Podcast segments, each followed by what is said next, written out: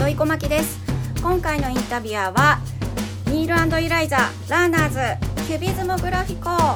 のチャーベさんです私の憧れの人ですちょっと緊張しているので気持ち悪い感じかもしれません恥ずかしいですがそれではチャーベさん私をインタビューしてくださいチャーベさんですこんにちは。憧れの人です土井小牧さん、20周年おめでとうございます。ありがとうございます20周年企画、私をインタビューしてください。はいということで、あの、はい僕をご指名いただいたわけですけど、はい恐れ多くも土井ちゃんのこう最初のこのテンションの低さっていうのは理由がありまして、 そうなんです さっき私が録音をミスってしまいましてとてもいいインタビュそうなんですとてーもいいがあって、でも、いいじゃないですか。リハーサル終わったということで。はあ恥ずかしいいえいえはい、はい本当によろしくお願いしますお願いしますじゃあインタビューワーとして最初の質問させてください、はい、はいまずなぜ最初に僕をインタビュアーに選んでくれたんでしょうかそうなんですそれはうんチャーベさんはうんさっきの私違うこと言うかもしれないですけど全チ然いャいーでベしょさうんチャーベさんははいいつもあの会うと私にヒントをくれるんですうんそれはヒンあトのなんかこうインタビューインタビューうんあのえっとラジオのインタビューの時もそうなんですけど普はい段はいこうばったりどこかでお会いした時とかライブハウスとかねライブハウスとかうんなんかそういう時に不意にくれる一言がすごくなんか気づきになるというかその時にはなんかピンとこ来てなくても、うんうん後々からなんかじわじわとあっていうなんかこう聞いてきたりっていうことがあってそうですかインスパイア系ですかそうですねうん意外に意外にというかうんうんっていうのもあってはいなんかそういう仕事じゃないところでうんゆっくりお話しする時間をもらえたらすごい嬉しいなと思ってそっかそそうね、うんいつもはねなんとなく僕の方がこう新婦ができましたって言って聞いてもらいに行って、その新婦に対してこう土井さんからこう質問を受けるっていうことが多いですけどね今日は逆ということではい、はいね、結局でもなんかこう音楽の話をしていてもうあんのそれを作った人の気持ちのこととかうんうんうんなんかいろんな考え方が結局音に現れていてその話につながると思うので。うんうんなんかいろんなことを教えてもらってるんですけど、うんうんそういうお題をないところで話して見れたら嬉しいなと思ってうん厚かましいかなと思いながらも連絡をしてみましはいではお題お題はね一応土井ちゃん20年ミッドナイトガレージを続けてきてた、はい、 20年ってやっぱすごいと思うんだよね気づけばはいそれこそインディーのアーティストからすると土井ちゃんっていうのはとても心強いサポーターであそれとねその「ミッドナイト・ガレージ」という番組がすごい、あの僕らにとってはすごい助かるというかなんかとても力になってるんですよ。うーんうんラジオに出るっていうことはそんなになんかいいことなんですか いいことってあれですけど価値のあることっていうふうに思ってもらえてるのかどうかがまずなんかどうなんだろうなって思いながらやってるとこはあるんですけどうん、なんか出会うきっかけになる人が一人でもいるんだったらそれは絶対価値があることだし特に20年続けてるっていうのはねなんかもうなんて言うんだろうブランドだからね、ああ老舗ブランドじゃないですか。本当ですかうん、と思いますよだってすごい嬉しいその僕らのことを知らない人もたくさんいるだろうしで聞いてくれる人がそこで増えるわけだから、うんうん中にはねライブまで足を運んでくれる人もいるでしょうし聞かれなかったら音楽はないに等しいので少しでもねこううん。聞いてもらえる機会になったら、うん、しかもねなんかそれを20年続けてるってことだから僕からすると違うプロジェクトで3つぐらいで呼んでもらってるようなもんなんですよ そうですね何か、うん何かあるたびにチャーベさんにはなんかそ来てういただいね、てます、うんだから一つのバンドでで続けてる人ももちろんいるだろうしあの前のバンドが解散して新しいバンドで来ましたみたいなうんうんでもまだ音楽やってるよっていう人もきっといるしうんんそういうのはねん20年多分見続けてきてると思うんですけど、そうですね、う、うんはいあの、うん聞きたいんだけどその20年の中であのもうこれは一番嬉しいかったなっていうことって何だったか覚えてますか嬉しかった嬉しかったことうん嬉しかったことはその一番最初のことで言うとうん単純にその同い年のディレクターがいてうん私とうで、ん2人ともそれぞれなんかライブに行ったりとかうんするのが好きだったので、うんこの仕事に入る前にうんだったんでそんな中でお互いが憧れていた人たちにうん会いに行くっていう企画をミーハーに始めたんですよね一番最初にうんでもいいですねすごいすごいドキドキして会いに行きました、うん KOGA の古賀さんとかはいはいはいはい健在です ね元気ですね古賀君はですよねですよね、うんよく下北で会いますよ古賀あ君やっぱりそうなんですめっちゃ会いますね愛も変わらずもうふお互い酔っ払ってるんで「えーす」っつってそのままどっかでシェルターでもう一杯飲もうかっていう時もあるし、それもそのままなんですねそうそれがねうん前で言うと夜中1時とかだったんですよはいはいはい 夜中1時の人が少なく終電後の少なくなった下北であ古賀君だってもう向こうから分かるっていうはいシルエットで、はいはどあシルエットそうでどっか飲み行きますかって行く時もあればいそのまんままたねっていう時もあるってはい古賀君と古賀さんとかエスカレーター当時エスカレーターレコーズはいだった中さん現ビッグラブレコードですね、はい、はい、今そのとか僕が今ここで喋ってる場所はキットギャラリーなんですけど、はいビッグラブレコーズの下の階ですはいそうですよ ねはいそうなんですよもう元なんふか古巣なんで憧れのはいところにアクセス行こうみたいな、うんチャーベさんもそうだったんですよそうなんですかそうですよだって いニやールイライザーですからなんですけど、そうでチャーベさんはえっとニューレコーズはいはいが立ち上がる時に、 2000年ぐらいですね2001年とかねそうですねだからちょうどミッドナイトガレージも始まったそのうんうんあの全然まだそういうつてというか、うんあの連絡できる先もなくてっていんううん時に、いろんな人たちのこうドアをどんどん叩いていこうって思ってた時に、うんニーレコーズが始まってコンピレーション CD がうんうん出ましたニューストッ出クってたやんでつ、す。ファースうんまだねいうん、二十歳ぐらいのリディムサウンターがいたりねそうそうですそうですうそんうですそうです、それの時にあの CD を買って多分、CD を買ったんですよ私うレんコヤで。でどうにかこれ連絡してみたらいいんじゃないかみたいな多分うんう感んじだったと思うんですけど、うん普通に CD の後ろに書いてあるところの連絡先を調べて連絡するみたいなことを最初すごいしてたんで、うーんそうねそうっすよね昔はねそうそうなんですようんそれでそのチャーベさんとか、はうんうんい、にちょっとこれもしかしたらつてできるんじゃないのみたいな感じで、うんうんはい、ドキドキしながらアクセスしたのを覚えてます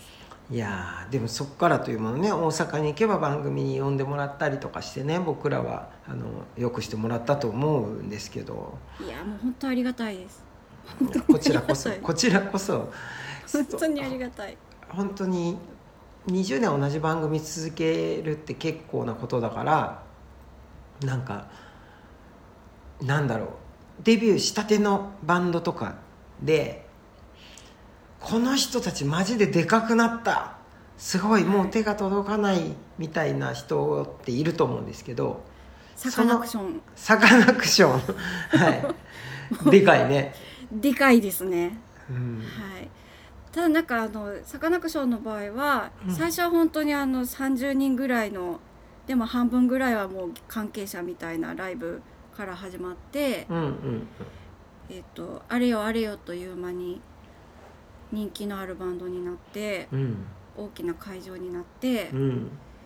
であんまりキャンペーンももうしませんみたいなうんう感 んじになって、キャンペーンしないということはガレージに来てくれないと来てくれないですし来れない、うん、まあ、あの来たとしても、まあ、送り出すみたいな気持ちが最初は私たちもうん番組としてあったので、うんミッドナイトガレージは802の入り口でうんうんそこから帯のいろんな番組お昼のそっか番組とか、うんいろんなところにアーティストを送り出していきたいっていうのがあったので、もうサカナクションとかももうミッドナイトガレージ出なくていいよみたいなうん感じで思ってた時もあるんですけどそうだねそのそうそれよりもっとなんていうか、もっとお茶の間に、うん、昼間の時間帯とそうかですそうです。うんなんですけどなんか番組の質もちょっとずつ変わってきていたりうんなんかそういう入り口という立ち位置というよりは、うんまあ、ある界隈の人たちといいますかうんちょっとなんかめっちゃ言葉にしにくいんですよね今「ミッドナイトガレージ」どういう番組かっていうのは。あそそうなんですよでもなんかこういろんなことにチャレンジするのがなんだろう新しい技術であったりとかううんうんなんかそういうものを取り入れるのが好きな人たちであったりうんそういうトライしているのを見るのが好きな聞くのが好きな人たちであったりとか、なんかそういう人が集まってる不思議な番組にうんうなっんていて、なのでうんサカナクションは今も何かあると来てもらったりとか、うんうんあの人たちちょっと変な活活動の仕方っていうか。うんまあねなんかちょっと発明してる感じがするよね、そのうんただ大きくなってるだけじゃないっていうか、なんかあの興味深い活動をされてるなっていうのを、あの規模感全然違うんですけどこうはい見てます、面白いうん面白いことをやってらっしゃるなっていう、面白いですよね、うんなすのごでいねなんか、何を考えてるの今みたいな話とかをなんかしてもらうのが、うん、なんかミッドナイトガレージはすごくふさわしい場所みたいな感じに今はなっていてなるほどねその、はい新しいバンドの入り口だった番組ではなくなったんだねそれよりももっとそうですね間口が広がったというかはい、うんある部分ではすごく広がっていたりそれ何が原因だと思う、あまず大きいのは、うんえー、とそういういわゆるインディーズというような、うんメジャー流通じゃないところからリリースするアーティストうんうんもうん増えて。うんうんでそういう人たちの曲をいろんなところに届けやすくみんななってると思うのでうんあの802の制作スタッフも拾いやすくなってるんですよねそうか私たちだけじゃなくてうん、いわゆるねあのメジャーからリリースして、キャンペーンがあって、うん、回るっていう方法論だけじゃないもんね今そうなんですそよ、のね、むしろ CD というもの自体がリリースされないパターンもあるわけじゃないこはう、まあ、増えたよねサブスクリプショい、増えンましただけで出して、うん、うんでそれがね何何万回再生みたいはなはことだったりするわけだから。そうなんですよ、なのでなんかいろんな番組でいろんな人たちがうん割と平等にかかるようにうんなったりとかうん、時代に合わせてラジオ局の中でもこういろんな変化があるってことだよね。そうですね、うんなのでなんかあの入り口の番組ですみたいなことをうん言うのがなんかちょっとあんまり合わないなという感じうに、ん、そういうつもりだったんだよねでも最初はきっと。最初はその役目で始まっていたので、うん、うん、いやそうだねサブスクとかそれこそラジオで言うとラジコみたいなものっていうのは、なんか皆さんの生活を少し変えたんだなって思うんだけど、うん、そうですねうん、送り側からしてもラジコの存在って変わった出てきてから。そう、うん、あの最初はうんすごく、いろんなところで聞いてくれてるんだと思ったら、うんいろんなところで聞かれてると思って喋らなきゃと思ってたんですよ、うねん、意識しちゃってね。そうなんですよ、でなんかあのどうするみたいな話になったこともあったんですけど、うんうん会社としても、うんその他地区からもだからリクエストとかいただくようになったりとか、だから対今聞いてる人のみじゃないような動き、そうですねリアルタイムじゃないっていうのもありますし、うんあの関西では当たり前の話と思ってしててもうんうん、他の土地の人はそれ何って思うっていうこともあるよねとか、でも地な名ん一かつとってもそれがいいんじゃんねそうそうなんですよそれがいいんだなったよですけどそうそう最近はだからもうそれは、うんあの旅に出た時にそこの土地のラジオを聞いて楽しむみたいな感覚で、うん多分よその土地の人は聞いてくれてるんだろうし、うんワクワクするしね知らないはことの方がなんかなんだそれって思って楽しいんだよね、いうんう、んきっとそうだと思うんでなんか、うんあんまり気にせずにそこは喋ればいいんだなっていうふううにんう思っん、たりしたんですけど、ただそんな中でだから他の土地なのに絶対にいつも聞いていうんつも絶対連絡、連絡というかリクエストくれるリスナーさんがうん、いたりとか現れたこう面白いですよね。いやだからラジコはなんかもともとラジオにそこまでアクセスしてなかった人を増やしたと思ってて、特にねこのコロナ禍においてうーん俺本当にラジオそんなに聞けなかったからあのラジコの登場でラジオをたくさん聞くようになったよ。嬉しいですもう本当にあの嬉しいラジオってそのねリアルタイムしか聞けなかったからもともとさなんか今もなんか楽しみにしてる番組がいくつかあるんだけどはいそれをあの自分の空いた時間に聞くのがとても楽しうーんなんかリアルタイムでみうん聞かないものってうんリアルタイムじゃないなと思ってなんか置いてけぼり感とかはないんですかうんあのー多分最初頃はそういうものってあって例えばさ、はサッカーの試合をはいそのはい朝はい4時まで起きて見るからいいん だ録画じゃダメって思ってたんだけどはいでもなんか今は違うかなえー、うんで多分ラジオ番組作ってたその人たちもはいもうそういう感じで作ってるから取り残された感はないよねあんま。あ本当ですかうん、あそのうある一部の番組例えば「オールナイトニッポン」とかはそのリアルタイム生放送を共有する楽しさが絶対あると思うんだけど事件だからあれって、事件うん、なんか誰々が不祥事し犯したけどその後一発目今日出てみたいなさあー謝るとこから始まるんだなとかさそういうのを見て 「頑張れ」とかみんなツイートしていくような それがなんか往年のラジオの感じなんだけどはいはいでもラジコによってきっと変わったんだろうなと思う。うーうんんそうですねなんかあのこの時間に必ずミッドナイトガレージをうんタイムフリーで聞くようにしてますみたいうんうなんうん方もいてくれたりして、うんうん、なんかそれはそれでいいのかなとうんまあ夜中のテンションで私喋ってるんでそれを昼間に聞かれてると思うとちょっと恥ずかしいっていうのはあるんですけど、うんでもまあまあでもそういう形で入り込めるんだったらそそうれはだそれでね嬉しいですね。うん、でもひ昼間が夜中の人もいるからね、そうです ね。うん、そうですね。ねもしかしたらこうね、医療従事してる方とかはねそうですね。朝までお仕事してうん、ご飯食べてラジオ聞いて午後寝るっていう人もいるからいろんな方がいるんで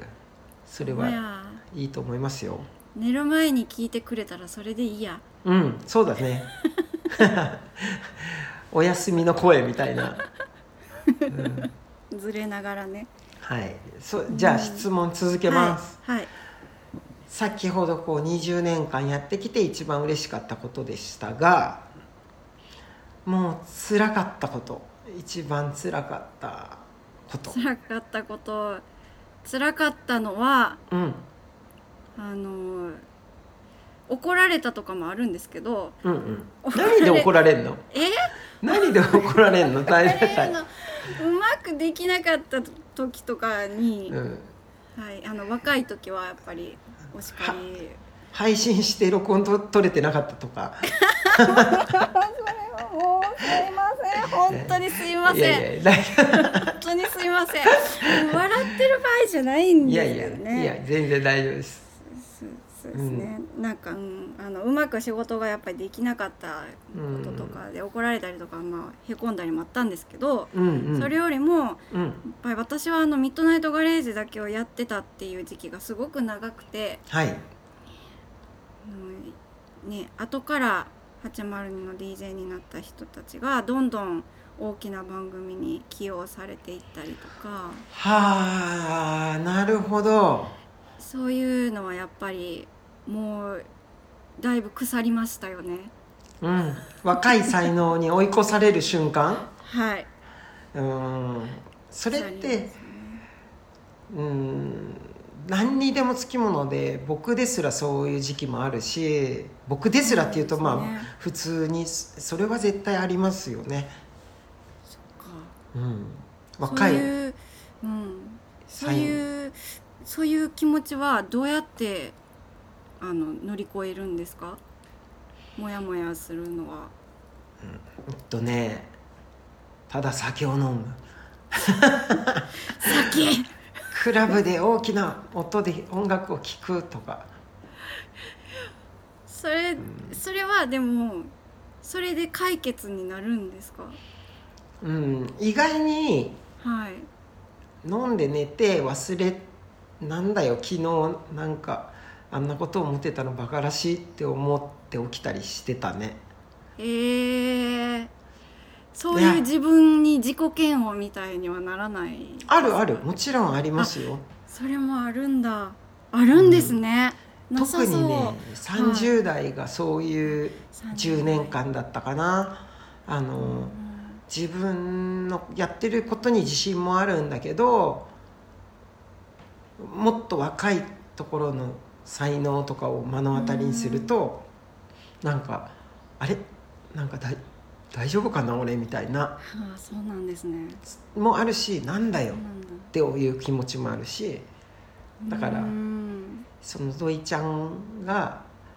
いろんな人が現れて大きな番組にな起用されていくのを隣で見てるみたいなことっていうのはどんなアーティストでもあるんじゃないかな、そうそうですよねうんそう続でけするよっねてそういうことですよ。そうそうですよね、うん、一だ緒けでどす、よねうん、でも土井小巻という人は土井小巻なわけでちゃんとこうなんか続けてきたこと見てきたことあとつながってきた人たちがいるから、まあもうブランドになっていくじゃないですか。ブランドになったんですかねうんと思いますよ。うん土井小巻さそうなんんですか土ね井小巻という人がやってる「ミッドナイトガレージ」っていう番組ですからねうん20年。そうですね何かはあるような気はしますいや絶対あるんで、なんだろうななんか20周年とかこういうのでこう節目になるのはとてもいいなと思うのはなんかやってきたいいことも振り返れるじゃんたくさん。うんなんか今までや積み重ねてきたこととかを褒めてもらえるいい機会だからそうですねそうですねみんな結構こうやってね面と向かうと絶対みんな褒めてくれるんですけどうんそりゃね続けるってすごいんでねなんかすごく運もあるとは思うんですけどうんうんそれこそさ、ねはい番組がなくなって辞めていく人もいるわけじゃない多分だからはいやっぱり、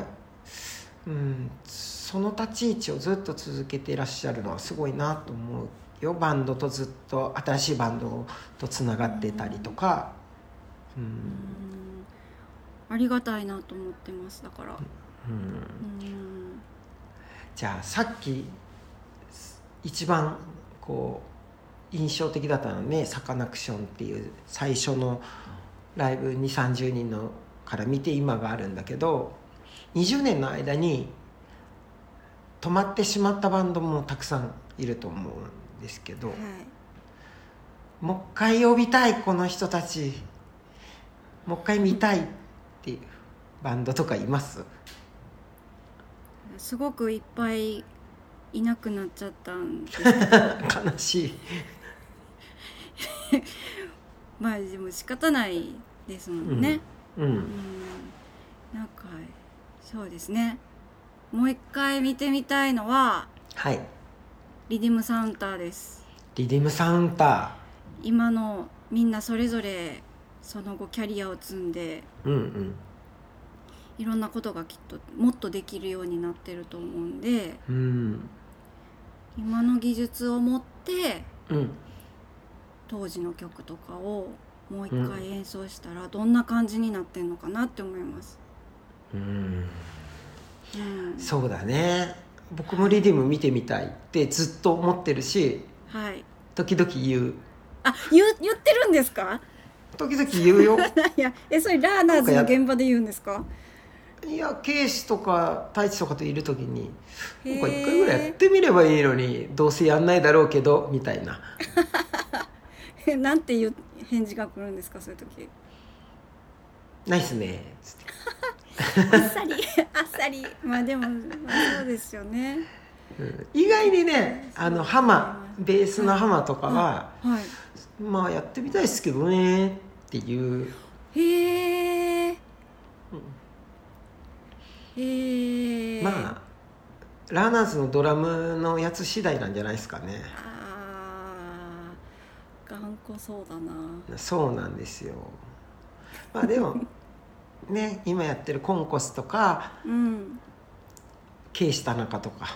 うんとてもいいんでまあラーナーズもそうだけどね、うんラーナーズ最高ですいや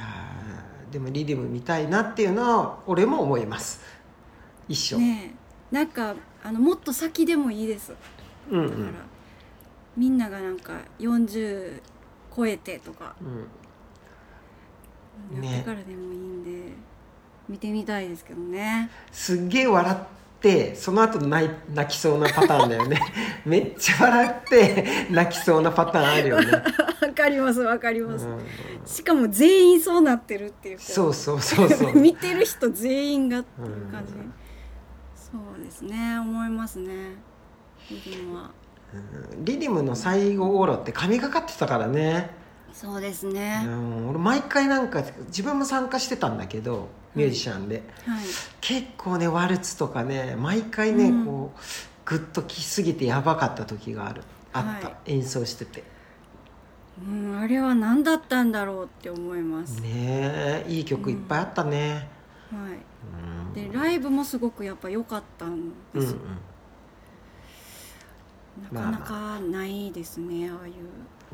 ドというかじゃあもう一度見たかったバンドはリディムサウンターねそうですねうんなんか言っといてください言っときます まあなことあるごとに 言ってもダメだからねどうせですねそうやなでもニーランド・イライザもね十何年やってなかったわけだからでも突然でしたもんね、うんやるかみたいなね、そういう時が来たらいいなうん、ビデオあると思いますよいつ経か験者は語るって感じですね、透明版ぐらいやってほしいなと思うけどねうん、思いますあれなんか去年かなんかにとサブスク解禁したもんね確か、ああれ去年だったんですかねスポッティファイね Spotify なんかうんうんあ一昨年か、一昨年かなうんビデムあのタイミングとかでね1本ぐらいライブやりゃいいのにねって思ったんですけどねねなんかいいけどさみたいな感じですね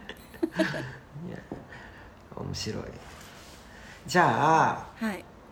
20年こうラジオのそういう生活をしてきていろんな方をお迎えしてきてす一番あったすごい人って何誰どなたですか一番あってすごかったのはうん夢かなっていまだに思うのは、うんアンダーワールドですおーアンダーワールドはすごいよねすごいですよねこれガレージじゃなくてああそうですガレージじゃなくてもう一つの方の番組ですね、あのすごいね夕方にやってる番組なんですけどうん大阪公演の前日にうんうん来てくださったんですけど、うんうん、すごい紳士的なうんうん方で可愛かったです ねアンダーワールドにどういう質問を投げたんですかちょっともう全然覚えてないです全然覚えてないですけどでもなんかトマトの話とかしましたその映像チームあはいはとい映像チームのトマ一トね緒にはい、うんやってるっていうののなんかかっこよさみたいな話うんうんかしましたねあとなんかすごい印象に残ってるのはスタジオに置いてあった小さな電気ストーブとうんうんゴミ箱が並んでいるのがうんなんか気に入ったらしく写真撮ってま した、 ね、謎ですよね、可愛いねうん、なんか日本的だって言って撮ってましうんたなんかじゃあそのうん、不思議でしたけどそんなところから曲のなんか種とかがもしかしたらあるかもねなんうかん見る場所が違うというかうん、じゃあね日本人のアーティストは日本人のアーティストは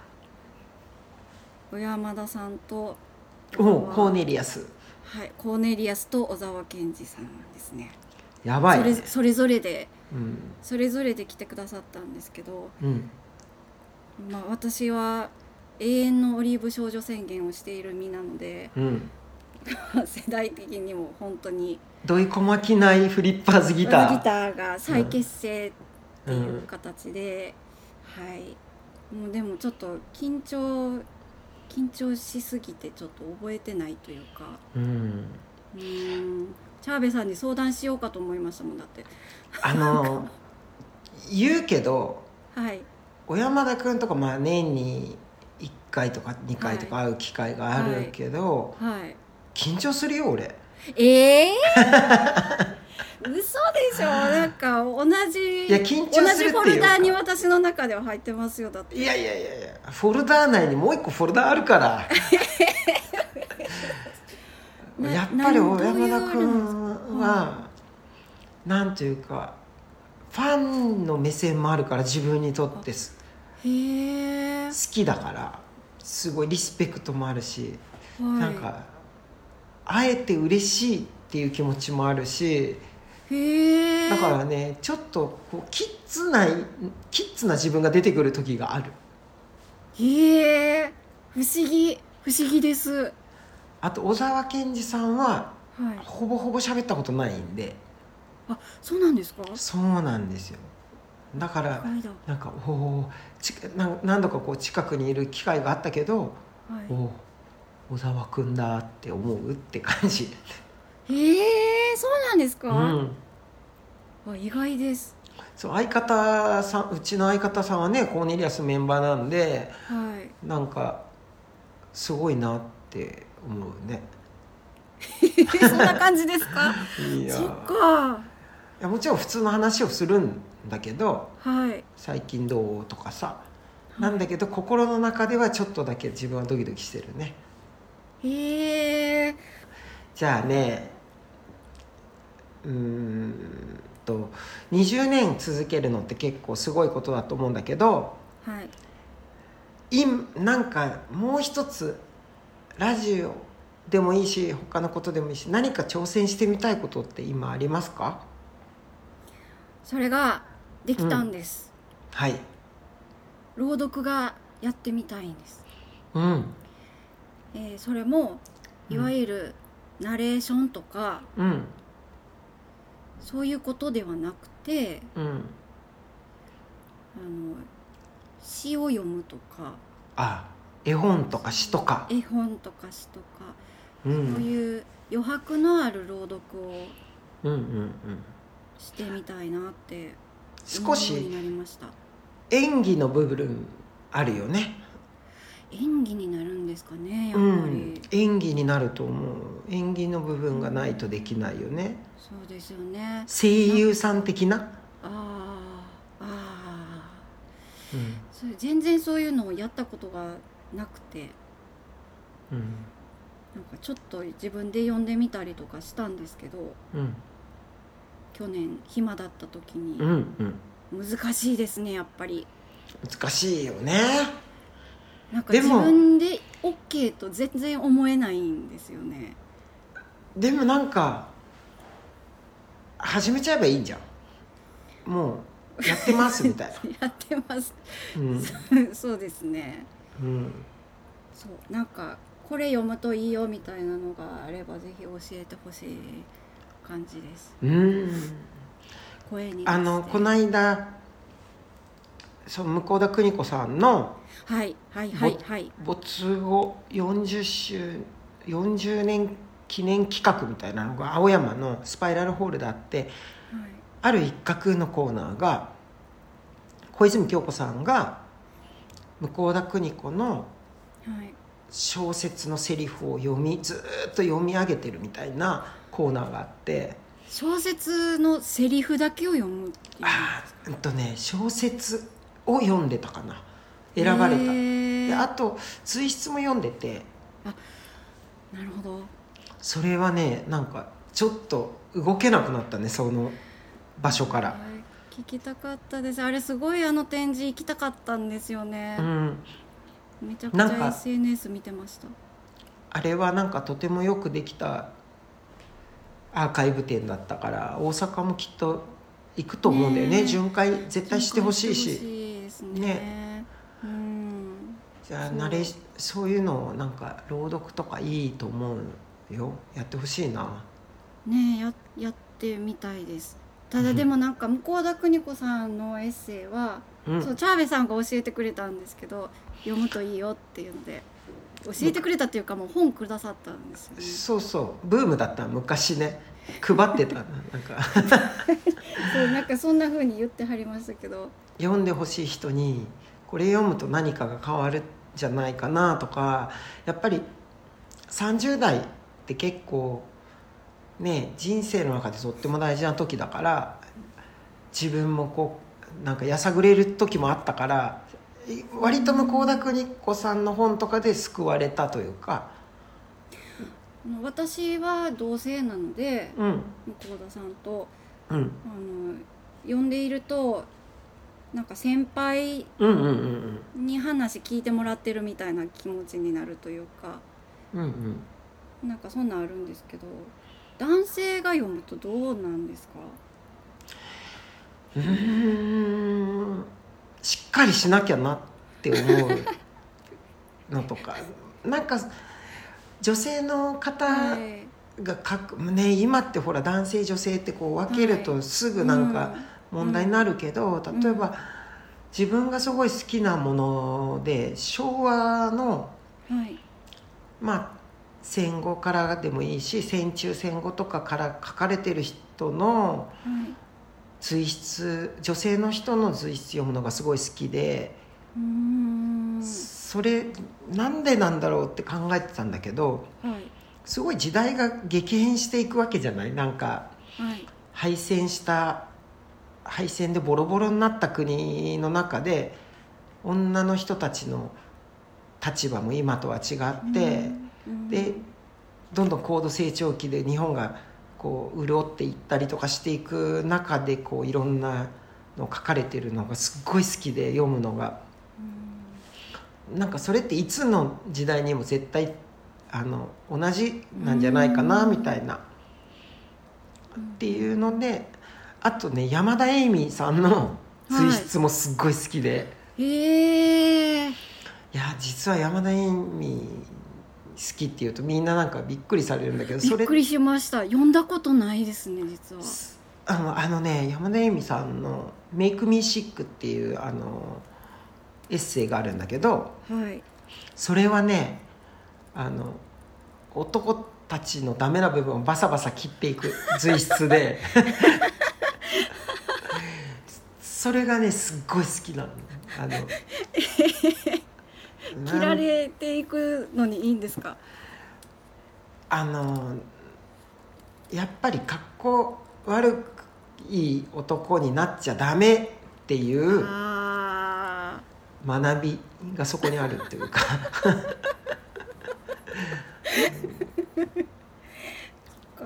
向田邦子さんもじゃあなんかちょっとお尻叩かれてる感じあそうだねって感じですかうん、だから自分の中で少しこう女性的な部分だったりもしかしたらマザコン的な部分とかがそういうもうーのんうちお母さんとお姉さんがいるんで、はいい、たんでずっとその、はい父親忙しくてあんまり家にいなくて。だからそういうなんていうか弟として育ってきたみたいなのが、多分ああいうものにひ惹かれてしまうのかもしれないなっていうあー面白い面白いですねねえだキョンキョンとか好きなのも多分そういうのって出てくるじゃんなんかなるほどは少しだけこうなんていうか強いというか、いはいはい邦子さんとキョンキョンでいうとご結婚す、まあ、されたけどお子様いなくてもなんかその違ういこの生き方で生きるよみたいなのとかがすごく面白かったりするんでなんかなんだろうねどんな生き方にも別にあの間違いはないっていうか正解うんであるみたいなことが書かれてるような気がして。うーんいやちょっと待って俺がインタビューされてるな今いやいやねいやでもそうだな向田邦子さんも小泉京子さんもなんか確かになんか似てるかもしれないなって今ちょっとうん、小泉京子さんがねうん京子さんが多分向田邦子ものすごい好きなんだよね、そういうことですうね、ん、なんかよよくねあのツイートされてて向田邦子さんのことうんそれがなんかとても嬉しいんですよ、そうキョンキョンのエッセイもすごい元気をもらいましうた、んうん、ね面白いよね、うんキョちょっンとキョンって言っちゃったうんキョンキョンいうん、やじゃあ朗読を挑戦してほしいのとするのが、まあ、土井ちゃんの中であるのと僕からははい、はい、ずじゃあ随筆を書いてみ見てくださいっていう書く方書く方ですね、うん書くのは書くってすごい時間がかかることですよねうんなんか日記さえ書けなくてうんなんかずっとブログは20代からやってたんですけどうんうんうんなんか年々書くのがすごい遅くなってますでも20年番組を続けてラジオの仕事をしてたらいろんな思い出があってさっきの「アンダーワールド」のストーブの写真を撮ってたとかっていうのも一つのエッセイのネタになったりもするじゃないなるほどなんかぜひそれはこうスローペースでいいから始めるといいよね。そうそうですねうんそうですねなんかその20年の中で自分の中に溜まっているものをうん出したいなとは思ったんですよねうんそれで20年にあった出来事を振り返るようなブログをするのもいいかなと、うんうんそれでノートをねうんチャーベさんが「やった方がええで」って言った数年前に うん取ったアカウントを動かしてなかったのを動かそうかなと思ったんですけどうんなんかちょっと思い出せないっていうのとうんどういうことをみんな聞きたいのかなって思ったのもあってなんかすごくそういう読む人のことを考えてしまって書けなくて分かんないなと思ったんでこの「インタビューしてください」を始めたんですよね。なるほどなるほどはい、なんですけどそうですねなんかその20年の中であったことをなんか思い出してうんそれをきっかけにうん別にそのアーティストのことを書くというわけでもなくうん自分が今思うことを短くてもいいと思うよから一個書一け個ばいいはんですね。うん、一つ一つは本当に1ページ半とか2ページとかでもいいと思うんでうんうんでもサカナクションの最初に見た時の30人のお客さんだったっていうのってすごい思い出だしそうですねしかも全然良くなかったんですよね、でもそこから良くなっていく状況を見るわけじゃない、そうですねうん、そういうのって読みたいようんねえなんうかんそれがねすごい偉そうになったりすると嫌だなとか、うんなんか自慢してるみたいになんかあの時にもう見てたんですよねみたいな感じのなんか文章とか時々見るじゃないですかあーああいう感じはちょっとなんか嫌だなって思うんですよね。うんなんかあの頃は良かった的な話も嫌ですしうんうんうんなんかでそもの出し方が難しいな。単純に経経験したことをあの書ければいいと思うけどねそうですね。読みたい人はきっといるんで。一人でもいてくださるならやるのは意味があるかもしれないですね。うんあでもやります。なんかちょちょっとずつ書きます。うん、チおャ願ベいしさまんすに。言われたことは、うん不意に言われたことは絶対にやった方がいいっていうのが私の中で定説であるので、はぜひおね、短くていいんで。はい、はい。やってじゃあみます。最後に。20年続けるに必ず必要なのは好奇心とかだと思うんですけどはい。好奇心を持ち続けるコツって何ですか好奇心あの割と枯れる時があるんですよね。あるあるあるあるあるんです何を聞いてもいいと思えないとか、うんあるある何にもしたくないなみたいうなん時に今までは旅に出てたんですけど、うんそうか何か新しいものに触れてはい